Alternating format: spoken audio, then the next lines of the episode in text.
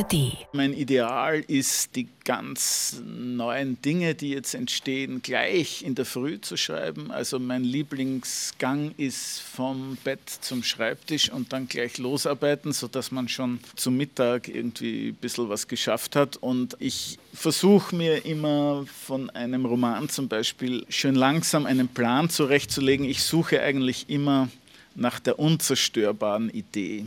Aber es geht bei mir immer um die Gegenwart. Orte und Worte. Der Bücherpodcast vom RBB. Mit Stefan Oschwart und Nadine Kreuzhaler.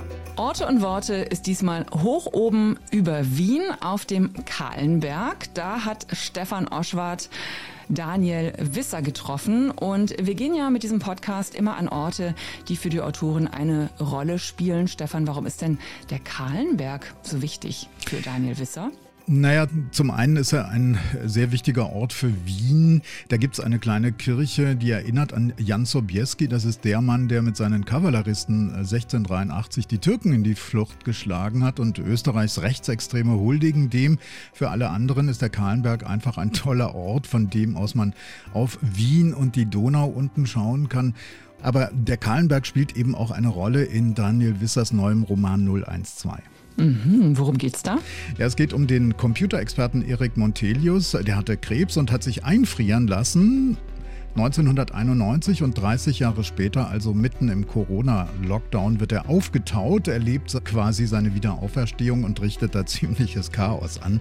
Seine frühere Frau, die ist mittlerweile mit seinem früheren Kompagnon verheiratet und natürlich 30 Jahre älter, lebt ein ziemlich spießiges Leben mit äh, Laubbläsern und allem, was dazugehört.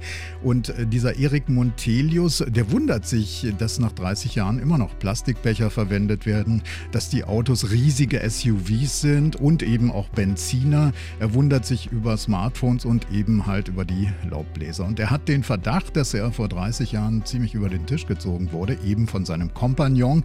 Der hat sich nämlich in seinem Haus eingenistet, seine Frau gleichsam übernommen und auch das äh, Patent für einen ternären Computer. Erik Montelius, der nimmt Rache.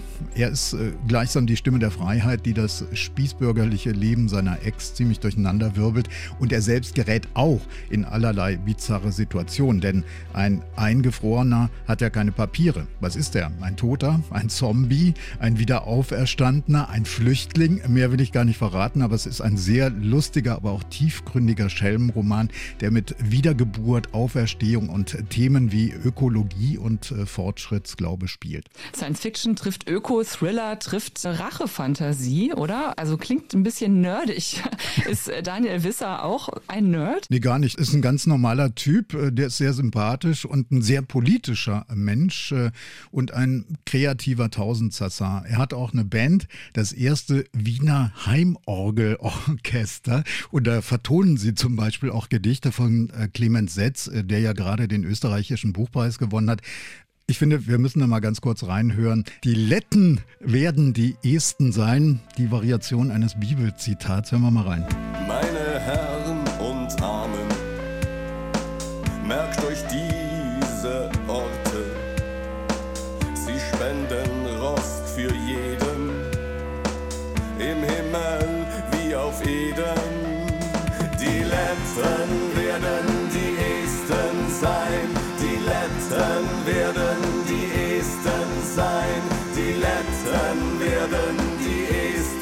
Esten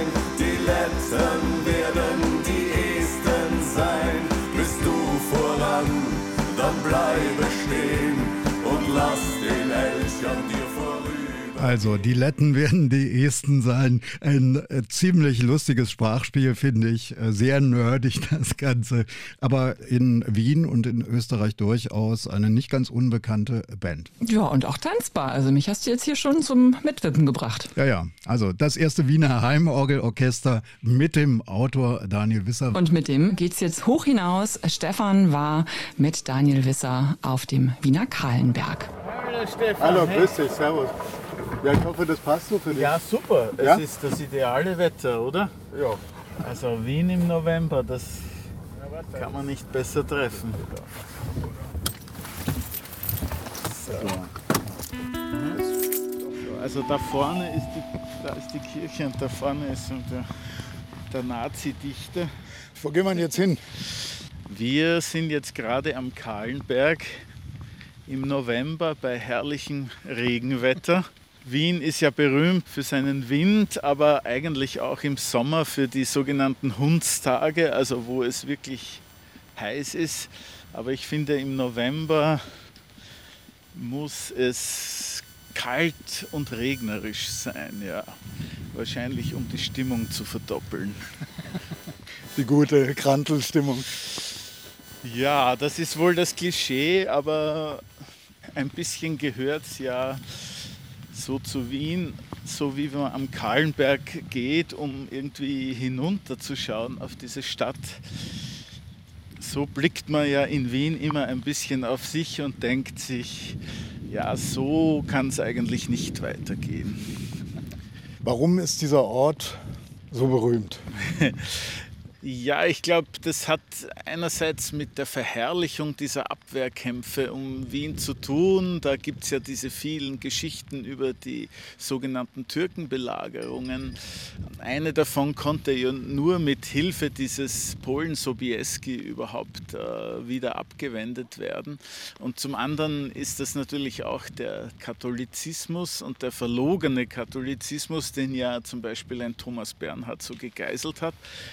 Rechts vom Portal hier, äh, neben Sobieski, sehen wir ja Papst Johannes Paul und der ist natürlich auch so ein Aushängeschild dieses ähm, ostentativen Katholizismus, der so ein bisschen auch in die Richtung läuft. Es weiß eh jeder, dass niemand daran glaubt, aber es ist so irgendwie eine politische Stütze, kommt mir vor. Ist ja auch interessant, ne, dass man ausgerechnet hier in Wien dem Ausländer huldigt. Ich meine, das ist ja so ein Running Gag. Was ist ein richtiger Wiener? Nicht? Ähm, der Schriftsteller Peter Turini hat einmal so schön gesagt, der Österreicher ist eine Promenadenmischung, die sich als deutscher Schäferhund ausgibt. Und das ist ja auch ein bisschen die Geschichte des neuen Wien, das sozusagen Ende des 19. Jahrhunderts gebaut wurde, also mit der Ringstraße und, und all diesen Prachtbauten das haben ja alles äh, damalige Gastarbeiter aus Böhmen errichtet, die also da in zigtausenden nach Wien kamen, um die Ziegel anzufertigen für dieses neue Wien. Und eigentlich sind ja die Nachfahren dieser Böhmen die heutigen Urwiener, also die Menschen, die mit Nachnamen Prohaska und Czermak und Czerwenka und Vrtil heißen. Man fragt sich in Wien immer, wer ist denn eigentlich ein Urwien, also sagen wir mal jetzt vor dem 19. Jahrhundert? Ich kenne keinen. Jetzt gehen wir wohin? Wir gehen jetzt an den nördlichsten Punkt. Äh, da sieht man also einerseits auf die Donau hinunter und auf die Stadt Wien. Das kommt im Roman 012 auch vor. Also der Erik Montelius fährt mit seinem Sohn hierher auf diesen Aussichtspunkt und dann entdeckt er, was wir gerade vor uns haben, dass hier relativ neu, also der Erik war ja schon tot, als das passiert ist, äh, eine Tafel aufgestellt worden ist mit einem Gedicht von Josef Weinheber. Das war ein Wiener Dichter, der im Dialekt und Hochdeutsch geschrieben hat und der ein glühender Nationalsozialist war und sich im Mai 1945 aus Hoffnungslosigkeit nach dem verlorenen Krieg das Leben genommen hat. Was in die Stadt Wien gefahren ist, dass man neuerdings von ihm wieder ein Gedicht aufstellt, weiß ich nicht. Es gibt eine Statue von ihm ähm, vor der Akademie der Bildenden Künste, die höchst umstritten ist, wo Aktivisten seit Jahrzehnten versuchen, diese Statue zu entfernen, weil er eben ein Nationalsozialist war. Jedenfalls heißt es hier, doch den Kranz der Heimat gibt mir Wien, lobt mir diese Stadt. Ja, so ist es wohl in Wien.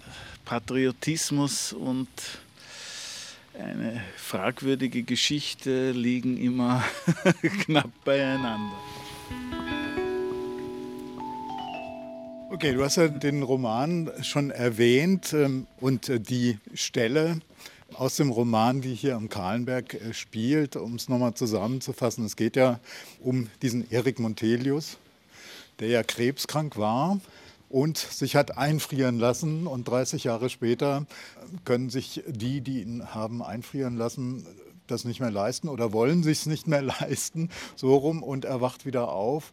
Äh, was für eine Welt sieht er da? Er sieht natürlich als allererstes ein Krankenhaus und sieht nicht so viele Unterschiede. Was er natürlich sieht, er erwacht äh, zur Zeit des letzten Corona-Lockdown im äh, November 2021. Das heißt, er sieht halt diese befremdliche Welt der sogenannten Corona-Maßnahmen.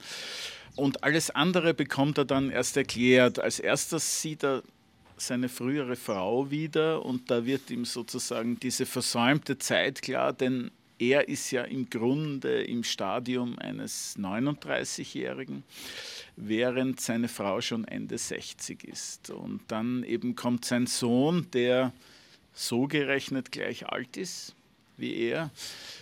Und äh, einer der ersten Ausflüge nach Wien führt dann auf den Kahlenberg äh, und er darf selbst ein bisschen mit dem Auto fahren, obwohl er das nicht dürfte.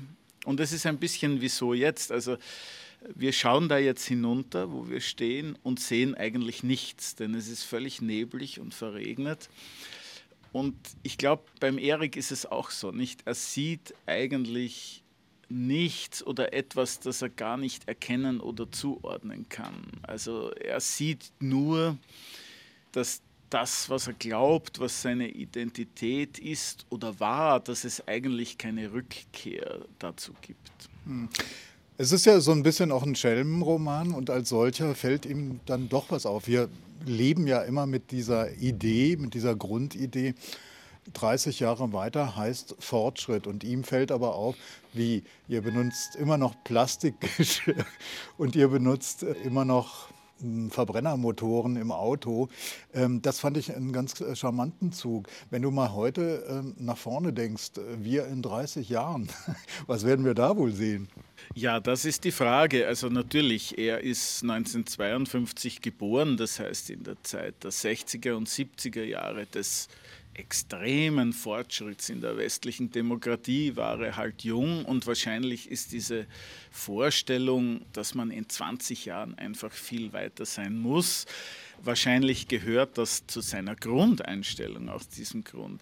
Was wir halt sehen, ist halt leider was anderes. Also wir sehen, dass in diesen Fragen Demokratie, Ökologie zwar hohe Standards gesetzt werden, dass es zwar viele Befundungen gibt, also es gibt Politiker, es gibt Literatur, es gibt Diskussionen, die uns klar machen, wie es nicht weitergehen kann und was unsere Probleme sind, aber bei der Bewältigung des Ganzen sehen wir halt doch, dass vieles nicht passiert ist, was wir vor 30 Jahren so befundet hatten. Und er nimmt das halt wahr und da er keine Legitimation in dieser Welt mehr hat, fällt es ihm halt leicht, das sozusagen auch sehr provokant, uns zu sagen, ja, ihr tut so, als wärt ihr große Ökologen, aber schaut euch einmal eure Autos an. Ja.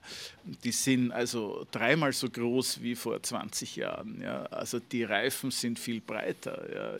Euer Wohlstand ist viel größer, aber getan habt ihr eigentlich nichts. Es ist ja auch so ein bisschen so ein Spiel mit äh, diesem Spruch, den wir alle schon mal gehört haben. Früher war eh alles besser.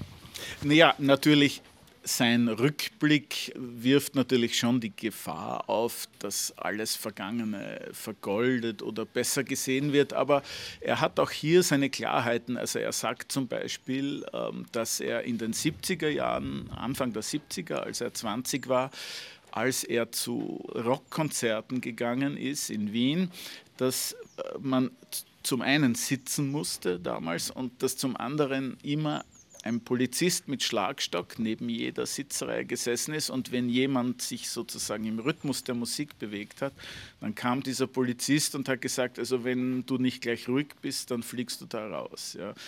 Zehn Jahre später gab es das nicht mehr. Also es ist auch nicht so, dass früher alles besser war. Ja, und das weiß er auch. Also der Erik ist wie gesagt ein Schelm. Seine Art ist eigentlich immer ein wenig die der Provokation und des Aufmischens. Ich habe ähm, beim Lesen so ein bisschen an Rayuela gedacht von mhm. Julio Cortázar. Äh, Rayuela, das ist so ein Springspiel, wo man von hier nach dort springt und in gewisser Weise machte er das ja auch und wir als Leser werden ja auch mitgenommen auf so eine Achterbahnfahrt. Wir springen mal in die Zukunft, dann springen wir wieder nach hinten und reflektieren aus jedem Standpunkt neu. War das die Idee? Ein wenig, also es war klar, dass ich die Form des klassischen Schelmenromans, der eigentlich aus, aus dem Spanischen, aus dem 16. Jahrhundert kommt, also der Lazarillo de Tormes war eigentlich der Ur-Schelmenroman, äh, dass ich die eigentlich erfüllen will. Das heißt, es ist eine Ich-Erzählung, es ist eine getürkte Autobiografie, nur im Unterschied zu einer Autobiografie wird hier nicht das erste Leben beschrieben, sondern das zweite Leben. Und dann, das stimmt natürlich, gibt es sehr viele Zeitebenen in dieser Erzählung. Also es gibt ein Tagebuch mit Einträgen des Erik zu jedem Tag. Gleichzeitig blickt er an diesen Tagen auf dieses kurze zweite Leben zurück. Dann ist aber noch eingestreut, und das ist eigentlich auch aus dem Schelmenroman genommen, ist eine Vatergeschichte eingebettet, die nicht unwesentlich für das ist, was er erlebt, weil man dann erfährt, dass sein Vater, der Jahrgang 27 war und 1944 verwundet aus dem Zweiten Weltkrieg zurückkam, sich auch anfangs in der Nachkriegszeit eigentlich mit Tricks und, und mit einem Schwindlerleben überhaupt am Leben halten musste. Dieser Erik Montelius, ähm, der wieder aufgetaute sozusagen, das ist ja auch eine, eine lustige Idee eigentlich. Es ist ja so, so, eine Art, auch so ein Spiel mit der Wiederauferstehung. Ne? Er kommt, ähm, wird aber nicht als Messias empfangen, sondern als ähm, ziemlicher Unruhestifter. Und er richtet ja auch so einiges an, oder? Ja, ich glaube, das passt in vieler Hinsicht. Zum einen hatten die Jugendlichen, die sich mit dem Pop, sagen wir Ende der 60er Jahre, Anfang der 70er Jahre identifiziert haben, schon ein blindes Auge bei der Spiritualität, also Jesus oder, oder auch sozusagen der Antichrist und das Teuflische spielt ja immer wieder eine Rolle in der Rockmusik, aber auch ein bisschen eine sehr naive Übernahme von hinduistischen Symbolen, wie das ja bei den Beatles, also beim Weißen Album zum Beispiel mit diesen Maharishi-Songs üblich ist. Das ist, glaube ich, das eine. Das andere, dass er heute kein Messias ist als Auferstandener, das hat vielleicht damit zu tun, dass wir ja heute mit dieser Skepsis, der Shitstorms und, und des Culture Canceling und des eigentlich negativen Hinterfragens von allem sehr schnell in der Ecke landen, das kann man so nicht machen. Nicht? Also wenn man sich zum Beispiel die letzten beiden österreichischen äh, Literaturnobelpreisträger ansieht, also Elfriede Jelinek und Peter Handke, Beide sind ja in Österreich nicht äh, gefeiert worden dafür, dass sie diesen Preis gewonnen haben, wie es jeder Snowboarder wäre, der eine Bronzemedaille in irgendeiner komischen Disziplin erreicht hätte, sondern beide sind eigentlich äh, nach diesem Preis noch stärker angefeindet worden als vorher. Also wir leben zwar im Wohlstand, aber in einer schon, würde ich sagen, in einer Stimmung, wo man generell sofort unter Verdacht ist und, und wo sofort Argumente gesucht werden, warum das so eigentlich überhaupt nicht geht. Und das passiert auch ihm. Also die, äh, ein Journalist äh, zum Beispiel macht ein Interview mit ihm und konfrontiert ihn mit der Möglichkeit, dass er ein Schwindler ist und nur viel über diesen Eric Montelius weiß, aber eigentlich nur vorgibt, er zu sein. Und Beweise gibt es ja keine. Das bringt ihn ja dann auch ähm, letztlich in die Bredouille und er landet ja dann im Flüchtlingsheim in Dreiskirchen ausgerechnet, wo ja während der Flüchtlingskrise sehr viele und eigentlich schon seit Generationen, 56 Ungarn Aufstand und dann 2015, 16 sehr viele Flüchtlinge ankamen. Warum landet er da? Das ist ein Deal mit einer Richterin, die ihn so ins System einschleusen will, weil er natürlich keine Papiere hat, weil er ist offiziell nicht tot, aber naja, 30 Jahre eingefroren. Äh, wie kam es auf die Idee? Also ich wollte natürlich unbedingt einlösen, was auch für den Schelmenroman eigentlich konstituierend ist, was man im Film ein, ein Road-Movie nennt. Das heißt, die Schauplätze wechseln und der Held kehrt nie wieder an einen Schauplatz zurück. Das ist eigentlich typisch für die Schelmengeschichten, denn der Schelm äh, ist ja nirgends gelitten und meistens durch irgendein Vergehen oder irgendeine Aktion macht er sich ja auch irgendwo unmöglich und muss woanders hin. Und äh, das perfekte Ziel einer solchen Reise ist natürlich ein Unort, an dem niemand hingehört, nicht? Und wir kennen das ja spätestens alle seit dem Jahr 2015, dieses seltsame Phänomen, dass, also, dass hier Leute zu uns kommen, Flüchtende, egal ob nach Deutschland, Österreich, Schweden, wo auch immer, und wir so ein ein seltsam bipolares System aufgebaut haben. Nicht wir tun einerseits so, als würden wir diesen Menschen helfen wollen oder viele tun das, also wir, wir errichten für sie Unterkunftsstätten und, und, und wir spenden Pullover und Bananen und was auch immer. Andererseits erklären wir ihnen natürlich schon, wer sie sind und wer sie überhaupt sein können. Ja, also das ist natürlich ganz klar, dass auch Literaturprofessorinnen dann zuerst mal Putzfrauen werden. Es ist ein eigenartiges Patronizing, das da passiert und das, glaube ich, auf beiden Seiten sehr viel Unmut erregt. Und das passte mir eben gut zu dem Erik, denn der merkt ja auch, dass wenn ihm die Gesellschaft sozusagen diese Identität nicht gibt, dann gibt es überhaupt keine Chance, sie wieder anzunehmen. Und äh, bei ihm ist es besonders absurd, denn seine Muttersprache ist ja Deutsch und schon beim Ankommen spricht man Englisch mit ihm und er antwortet Deutsch und es dauert sehr lange, bis man bemerkt, hoppla, der spricht ja Deutsch, ja, wir könnten Deutsch mit ihm. Und dann sagt man ihm als erstes, also Sie müssen einen Deutsch- und einen Wertekurs besuchen. Das war für mich eine der lustigsten Stellen eigentlich, absurdesten und wirklich grotesken Stellen äh, in dem Roman. Er, du hast es gesagt, ähm, er kann nicht in sein altes Leben zurück. Seine Frau, naja, findet er auch mittlerweile so mittelattraktiv, aber da gibt es ja noch die Tochter von seinem früheren Geschäftspartner, der, so kriegt man im Laufe des Buchs mit, ihn damals wohl über den Tisch gezogen hat. Und er verliebt sich eben in dessen Tochter, zeugt mit ihr ein Kind. Eine weitere absurde Umdrehung. Ja, oder vielleicht eine Mutation der Rache, nicht? Weil, also der klassische Racheroman, also so wie Der Graf von Monte Cristo von Alexandre Dumas, der eigentlich ein negatives Ende hat, in dem letztendlich der Held erkennen muss, er kann jetzt zwar diese Übeltäter aus seiner früheren Zeit alle erledigen, ja, im Fechtkampf, aber er kriegt eigentlich das nicht zurück, wo man ihn aus dieser Welt weggeschafft hat. Ja, er kriegt die Frau nicht zurück, er kriegt das damalige Leben nicht zurück, er, er kriegt die Vergangenheit nicht zurück. Und äh, der Erik hat ja auch beim Erwachen diese Vision, aus der hinduistischen Mythologie, er sei die Schildkröte Kurma, also die jene Inkarnation, die der Gott Vishnu als zweites hatte.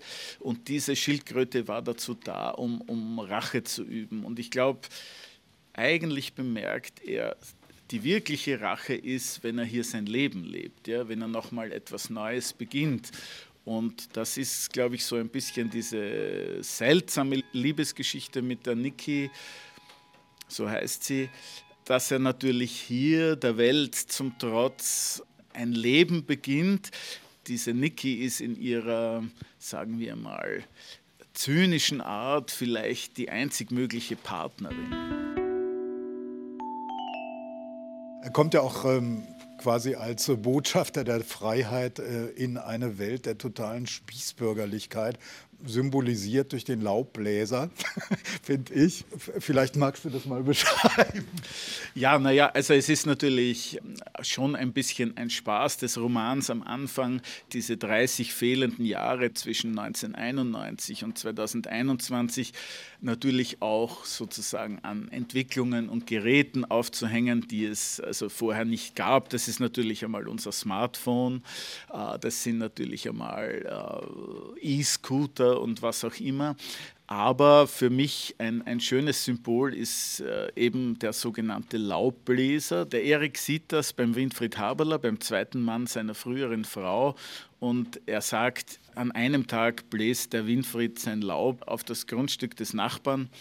Und am nächsten Tag kommt der Nachbar mit seinem Laubbläser und bläst das Laub zurück und so sind sie ein perfektes Perpetuum mobile. Nicht? Für Erik, für den Energie- und Stromverbrauch ein wichtiges Thema ist, denn das hat ihn ja einmal dazu angestiftet, diesen ternären Computer zu bauen, von dem der Titel des Romans 012 kommt, also ein Computer, der auf einer Einheit basiert, die drei Informationseinheiten kennt. Für ihn ist sozusagen sinnloser Energieverbrauch die höchste aller Sünden in der, in der Ökologie. Weil du den Titel ansprichst, 012. Was hat dich da geritten? Ja, eben die Idee, dass äh, jemand früher eine Vision hatte, die wir heute gut gebrauchen könnten. Nicht? Also der Erik hat äh, Anfang der 90er Jahre vorausgesagt, wenn es mit dem binären Computer und mit seiner Rechen- und Speicherleistung so weitergeht, müssen wir diese Computer und ihre Prozessoren bald mit Strom kühlen und wir werden bald mehr Strom verbrauchen, allein für die Kühlung als für die Rechenleistung. Und äh, das ist ja weitgehend eingetreten, schon Ende der 90er Jahre. Und sein Gegenkonzept ist sozusagen ein Computer, der eine viel höhere Speicherkapazität hat, sowohl im Prozessor als auch in den Datenspeichern und Festplatten, und der das eben nicht braucht. Also sein Antrieb ist eigentlich ein ökologischer. Es referiert aber das 012 natürlich nicht nur auf dieses ternäre Zahlensystem als Alternative zum binären, sondern auch darauf, dass der Erik eben nicht nur Leben und Tod unterscheidet, also 0 und 1, sondern Leben, Tod und sein zweites Leben, also 0, 1, 2. Also im Gegensatz zu allen anderen Menschen kennt er eigentlich drei Erscheinungsformen. Bei uns spielt ja auch immer eine Rolle, ein bisschen was zu lesen. Hast du eine äh, Lesestelle? Hast du das Buch mit? Ja. ja. Wo sind wir jetzt in der Story? Also die erste Station des Eric Montelius ist das Haus, wo er früher gewohnt hat, äh, wo seine Frau jetzt mit ihrem zweiten Mann lebt. Wir sind am 24.12., also am Weihnachtsabend des Jahres 2021. Die Haberlers, äh, also die ganze Familie, ist schon etwas betrunken und äh, aufgrund eines Missgeschicks wird ein Feueralarm ausgelöst durch den Weihnachtsbraten und die freiwillige Feuerwehr des Ortes steht plötzlich vor dem Haus und da gibt es einen alten Feuerwehrhauptmann, der den Erik äh, plötzlich anstarrt. Und da lese ich. Der alte Feuerwehrhauptmann blickte mir in die Augen und von diesem Moment an konnte er seinen Blick auch nicht mehr von mir abwenden. Er streckte seine Hand aus und sagte, Sie sehen genau aus wie Ihr Vater, junger Mann. Ich habe ihn gut gekannt. Er hat mir Programme installiert auf dem Commodore C64, ja, damals noch von Diskette. Ja, auf dem Computer hat er sich ausgekannt, der Herr Sibelius. Montelius, korrigierte Christen Hauptmann.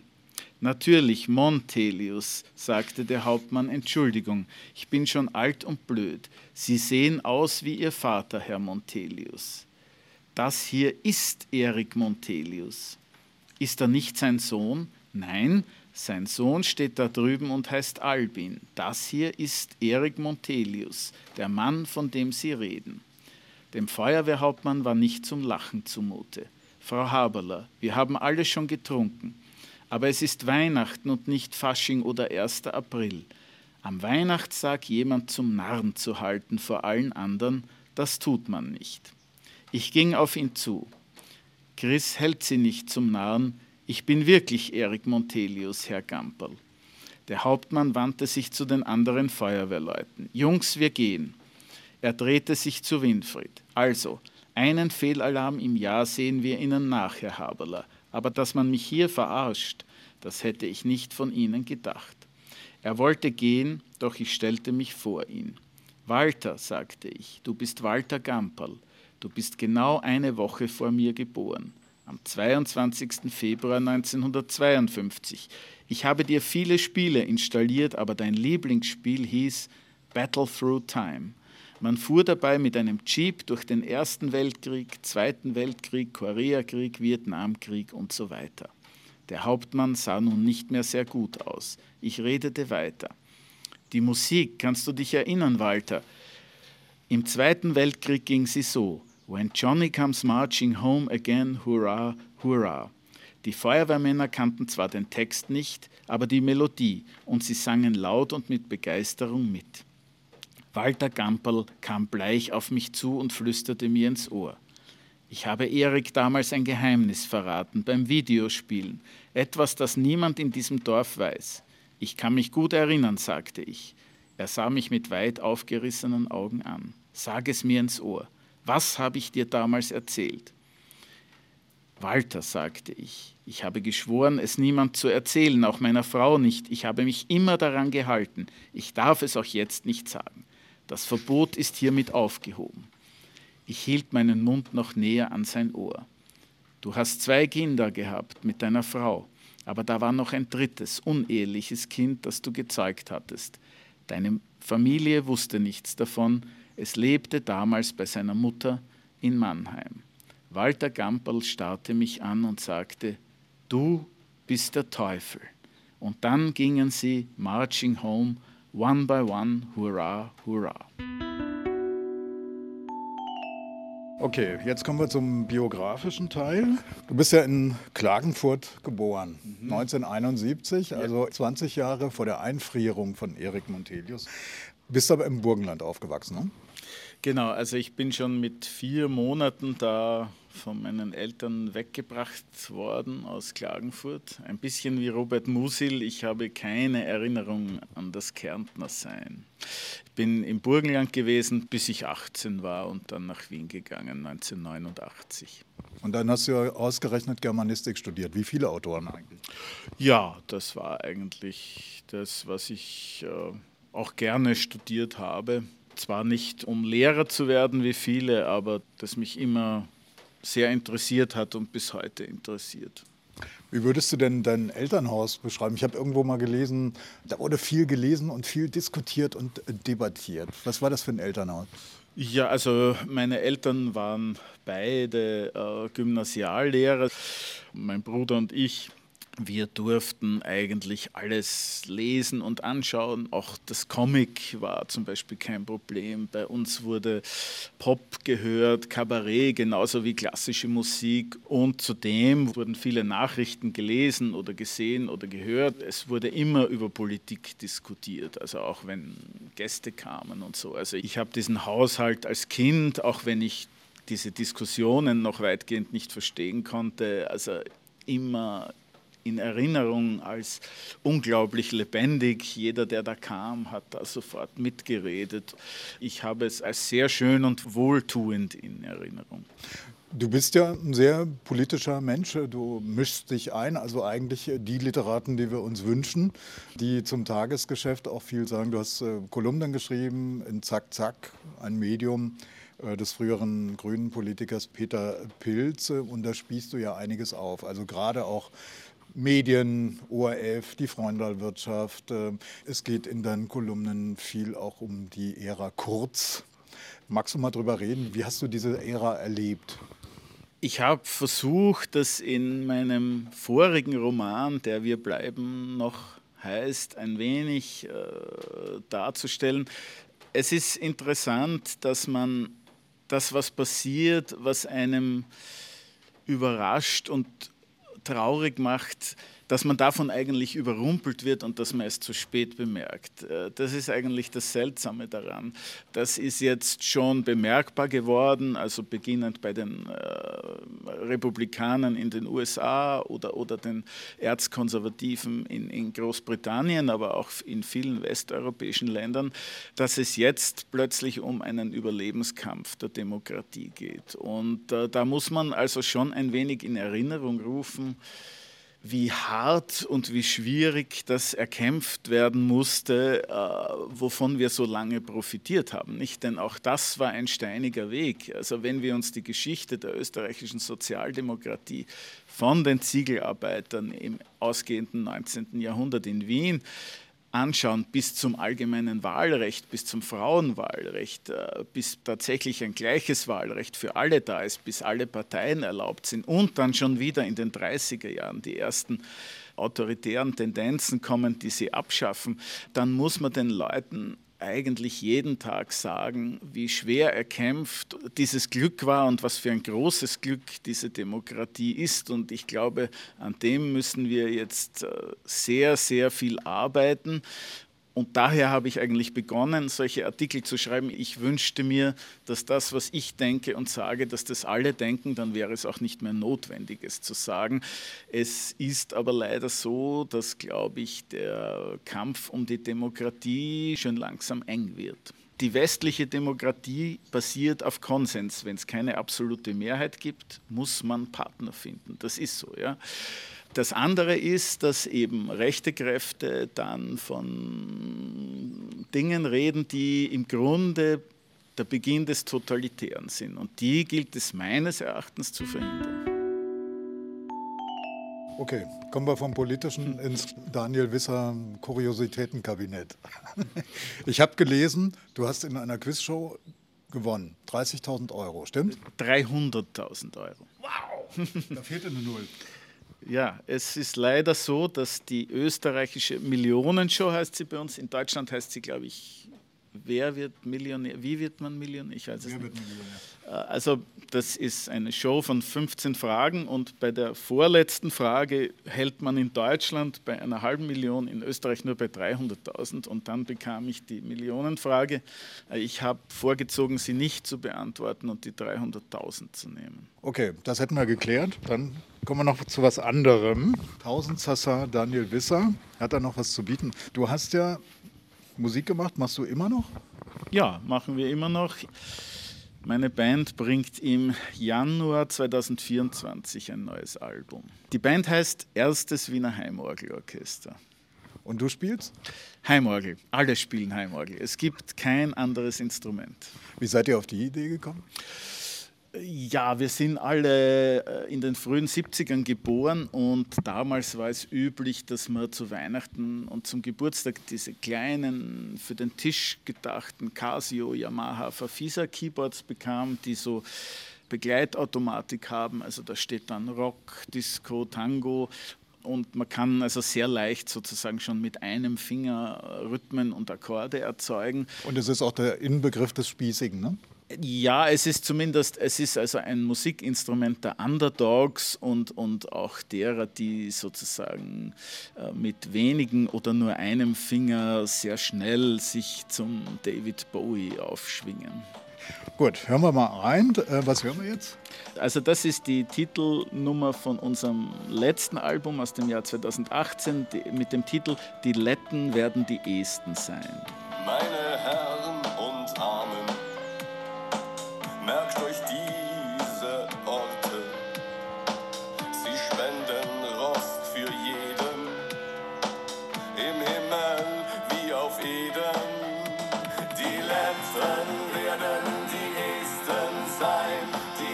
Letzten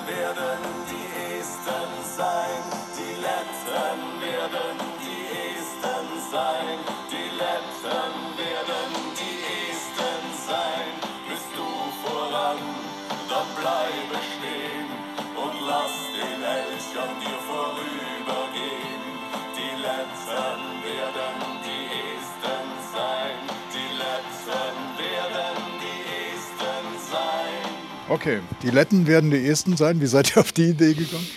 Wir versuchen immer wieder durch äh, Sprachmanipulation äh, zu anderen Inhalten zu kommen und hier war es klar, man lässt zwei Buchstaben weg und plötzlich ergibt sich etwas anderes. Aus einem Bibelzitat wird eine Reise durch das Baltikum.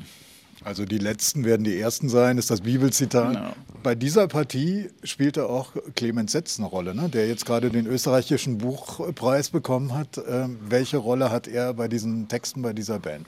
Wir haben immer wieder Texte von Dichtern vertont, die eben uns in Liedform besonders gut und vertonenswert vorkamen, äh, beginnend bei H.C. Artmann und Ernst Jandl, auch Rohr Wolf, wer ihn noch kennt, ein inzwischen verstorbener deutscher Dichter. Und ähm, da wollten wir auch unbedingt Clemens Setz dabei haben, denn was man weniger über ihn weiß, ist, dass er sehr schöne ähm, gereimte Gedichte auch schreibt. Und da hat er uns dankenswerterweise sehr schnell äh, zwei zur Verfügung gestellt. Die haben wir vertont und man muss auch dazu sagen, wir sind drei oder viermal mit ihm in dieser Kombination aufgetreten. Also er hat Gedichte vorgelesen und wir haben gespielt. Also er ist nicht nur äh, Romancier, sondern er ist eigentlich auch Dichter. Kommen wir nochmal in die Werkstatt von Daniel Wisser. Du hast gesagt, du hast 300.000 Euro gewonnen beim Quiz. Das gibt ja eine gewisse, sage ich mal, Sicherheit, finanzielle Sicherheit, äh, von der wahrscheinlich manche träumen, oder? Ähm, wie ist der Literaturbetrieb? Wie nimmst du das so wahr? Ist das sehr prekär? Ja, ist es in Wahrheit schon. Also es geht sich mit einer guten Agentur und einem guten Verlag geht sich das Gehalt, sagen wir, eines mittleren Angestellten geradeaus, wenn man Glück hat. Viel mehr ist da nicht drinnen. Ehrlich gesagt, ich brauche aber auch nicht mehr. Also ich bin eigentlich jetzt äh, nicht der Erste, der sich da Verkaufszahlen und Rechnungen anschaut, sondern ich habe lange darunter gelitten. Ich habe also 18 Jahre lang als Angestellter gearbeitet, 40 Stunden und zum Teil mehr, weil ich in der IT war und das immer mit Überstunden verbunden war. Ich habe immer darunter gelitten, vor allem meine ersten drei Romane musste ich schreiben, entweder am Abend oder in der Früh, eben vor dieser Arbeit. Und ich habe mir immer gedacht, mit 40 ist dann Schluss, dann machst du das. Das habe ich mich damals nicht getraut. Und dann kam dieser Moment, auch mit der Millionenshow, wo ich dann drei Nächte wachgelegen bin und mir gedacht habe, wenn ich es jetzt nicht tue, dann wird es nie der Fall sein. Und ich war dann schließlich 45, als ich diesen Schritt gemacht habe. Und es ist gut so. Und wenn du so schreibst, erstens, wie kommst du auf die Ideen? Und ähm, zweitens, äh, wie machst du es dann? Bist du so ein sehr strikter Arbeiter oder machst du es nach Lust und Laune? Es ist ein wenig verschieden, aber mein Ideal ist, äh, die ganz neuen Dinge, die jetzt entstehen, gleich in der Früh zu schreiben. Also mein Lieblingsgang ist vom Bett zum Schreibtisch und dann gleich losarbeiten, sodass man schon zum Mittag irgendwie ein bisschen was geschafft hat. Und am Nachmittag, wo ich eher, je älter ich werde, ein bisschen dann unter Müdigkeit und darunter leide, dass man halt auch beim E-Mail lesen und beim so dahin recherchieren halt oft abdriftet, äh, da mache ich eher so organisatorische Dinge. Ich versuche mir immer von einem Roman zum Beispiel schön langsam einen Plan zurechtzulegen. Ich suche eigentlich immer nach der unzerstörbaren Idee. Das äh, ist mir hoffentlich bei 012 recht gut gelungen. Ich wollte da sozusagen ein ganz simples Layout, das mir ganz viel Freiheit gibt, aber auch die Möglichkeit, sehr bizarre Blicke auf die Gegenwart zu werfen. Ja. Also meine Vorbilder sind immer, ich, ich nenne immer dieselben drei Romane, äh, sind Ideen, die so gut sind, dass ich glaube, dass selbst der schlechteste Schriftsteller sie nicht zu einem schlechten Roman machen kann. Das ist Punkt 1, die Geschichte. Also ein Ritter, der nur alte Rittereben liest, reitet in die neue Welt und glaubt, in seiner Ritterwelt zu sein. Das ist natürlich der Don Quixote von Cervantes. Oder im Ersten Weltkrieg ein Mensch, der von der Behörde als Idiot und vom Militär als völlig untauglich eingestuft wird, versucht, in den Wirren des Krieges seine Kompanie zu finden, weil er unbedingt aus Patriotismus für sein Land kämpfen will. Das sind natürlich die Abenteuer des braven Soldaten Schweg. Und ein drittes geniales Buch, das immer noch auf dem Index des Vatikan steht, Nikos Kazantakis. Äh, viele kennen es vielleicht äh, durch die Scorsese-Verfilmung, Die letzte Versuchung Christi. Die Annahme ist, also Jesus hängt am Kreuz und plötzlich kommt jemand und sagt, komm, du hast genug gelitten, steig herunter. Und er muss sozusagen bis ins Alter sein Leben weiterleben und sieht also, wie der Apostel Paulus da herumgeht und Dinge erzählt, die er nie gesagt hat. Also er muss sozusagen die Verkündigung von etwas, das ihm völlig fremd ist, miterleben. Das sind, finde ich, drei Plots, die so genial sind, dass man sie nicht verhauen kann. Da sind wir eigentlich jetzt auch schon äh, beim Blick in den Bücherschrank und bei den gegenseitigen Empfehlungen. Ich habe dir mitgebracht Christoph Salcher. Ja. Ich und Kehlmann ist jetzt gerade bei Milena erschienen. Ähm, worum geht es? Es geht um einen Lehrer, der besessen ist äh, von Kehlmann, dem österreichischen Autor. Also er schreibt selbst auch an einem Roman und ähm, seine Idee ist, er wird mindestens so berühmt wie Daniel Kehlmann. Also die Einstiegsszene ist, äh, er fährt mit dem Zug zur Frankfurter Buchmesse, also das Hochamt der deutschsprachigen Literatur oder überhaupt der Literatur in Deutschland. Und dort auf einem Podium sitzt sein Idol, äh, das er aber auch ein bisschen entthronen will. Und ähm, es gibt so eine Stelle, da wühlt er sich durch die Menge und sagt sinngemäß, ich habe nichts getan, ich will nur Daniel Kehlmann bei Rowold ersetzen. Also es ist eine schöne Satire über den Literaturbetrieb und Ruhm und Anerkennung in diesem Literaturbetrieb. Es ist wahrscheinlich auch ein bisschen ein Bezug auf Kehlmanns Ich und Kaminski, nehme ich an. Nicht? Genau. Also ich empfehle dir hier ein Buch, das heißt Der Dorfgescheite von Mariana Gaponenko, eine österreichische Autorin, die äh, aus der Ukraine gebürtig ist. Dort geht es um eine Bibliothek in der Nähe von Wien, wo ein sehr unansehnlicher Mann, der nur ein Auge hat, hinkommt, um zu lesen.